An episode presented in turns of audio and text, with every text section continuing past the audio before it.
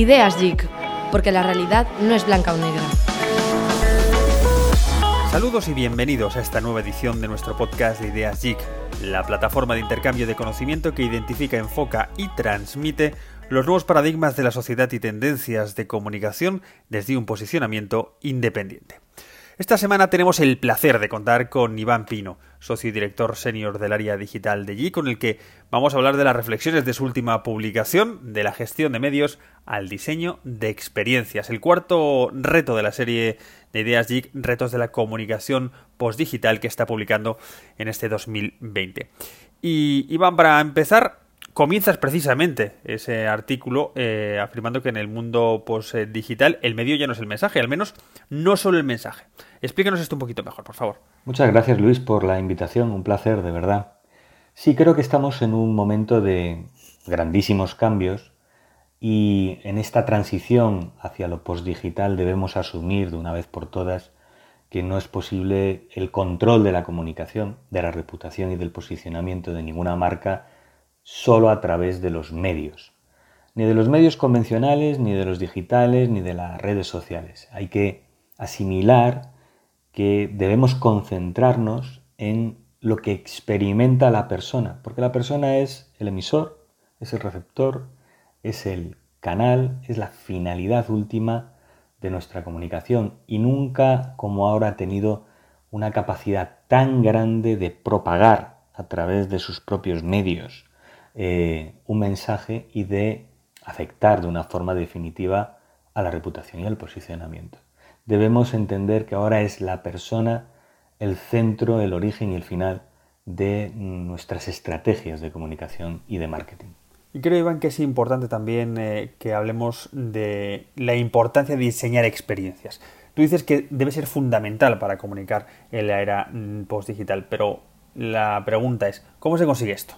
Bueno, pues en primer lugar, entendiendo que, hay que diseñarlo, que es algo intencional, que debemos orquestar esas experiencias, igual que hacemos con los contenidos. Dedicamos muchos recursos y atención e intención a elaborar contenidos propios o que colocamos o tratamos de colocar en los medios de comunicación, contenidos en forma de formatos publicitarios, contenido concentra mucho de nuestro esfuerzo y de nuestras ideas.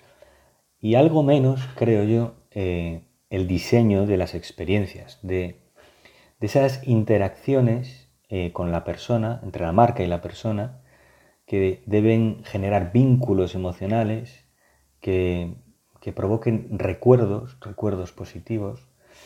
Y esto tiene sus propias técnicas, que son las que desarrollamos en este capítulo, y, formas de planificarlos y de ubicarlos en el tiempo. Aquí se menciona un, acrónimo que sirve, que se basa en investigación eh, psicológica, cómo funciona nuestra mente y cómo funcionamos como seres humanos, que, para, que es el acrónimo PERMA, de Positive Engagement, Relationships, Meaning y Accomplishment, que tiene que ver con generar experiencias, interacciones en un determinado momento que provocan emociones positivas, que provocan un sentimiento de vinculación, que ayudan a generar relaciones, que descubren significados nuevos de uno mismo y de, su entorno y que ayudan eh, a desarrollar determinadas competencias personales. Esos son los componentes de una experiencia significativa, eh, memorable, y emocional que vincula a la persona. Y si logramos esto en todo o en parte, es la base de las expresiones que compartirá esa persona en sus propias redes personales, de contacto personal, y que tendrá el alcance que buscamos en la reputación y la recomendación, en el propio origen de esas expresiones. Ahí es donde tenemos, debemos empezar a trabajar más y, y mejor. Iván, también tú hablas de pensar en momentos, más incluso que en los propios medios o canales. ¿Qué importancia tiene vinculados a las experiencias? Bueno, los, los momentos son experiencias, son experiencias breves, significativas y, memorables, que ocurren de forma natural, no intencional, en determinados momentos de la vida de una persona o de una organización, en las transiciones de un tiempo a otro, en los hitos de un proyecto hacia una determinada meta, o en los, en los pozos, en los momentos de crisis eh, también. Esos tres son momentos que llamamos naturales. Pero también se pueden orquestar, diseñar momentos significativos y memorables. Eh, aquí hablamos de, cuatro tipos de, momentos, los de elevación, los de descubrimiento, los momentos de orgullo y los momentos de conexión.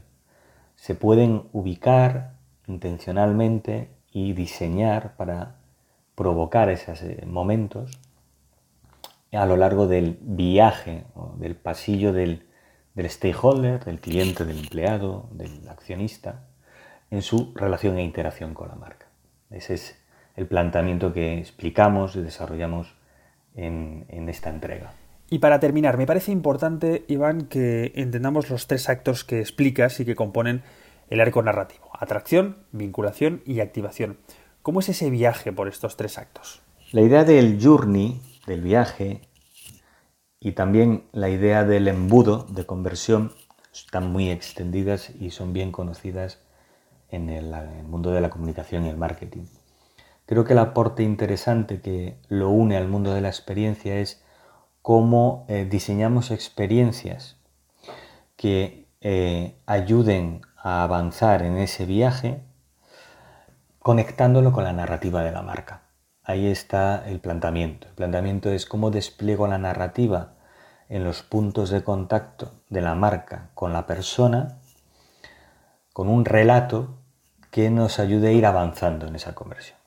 Ahí tiene sentido entender una fase primera, que es una fase o etapa de atracción de la persona, donde hay momentos fundamentalmente de elevación para captar su atención y que discurre entre dos hitos clave, el de la presentación de los personajes y de la propia marca y el detonante, que es el que provoca ese descubrimiento por parte de la persona del aporte de valor de la marca.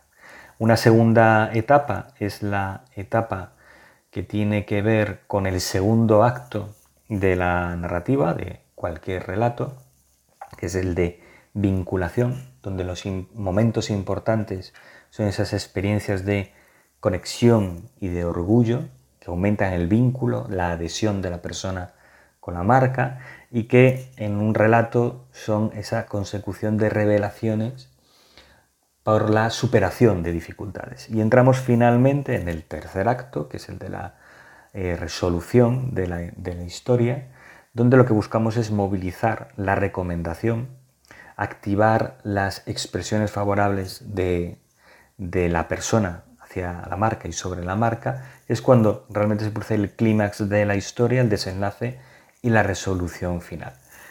De esta manera es como se puede eh, convertir o vincular la gestión y el diseño de experiencias con el despliegue de la narrativa, que normalmente solo se despliega en, en contenidos.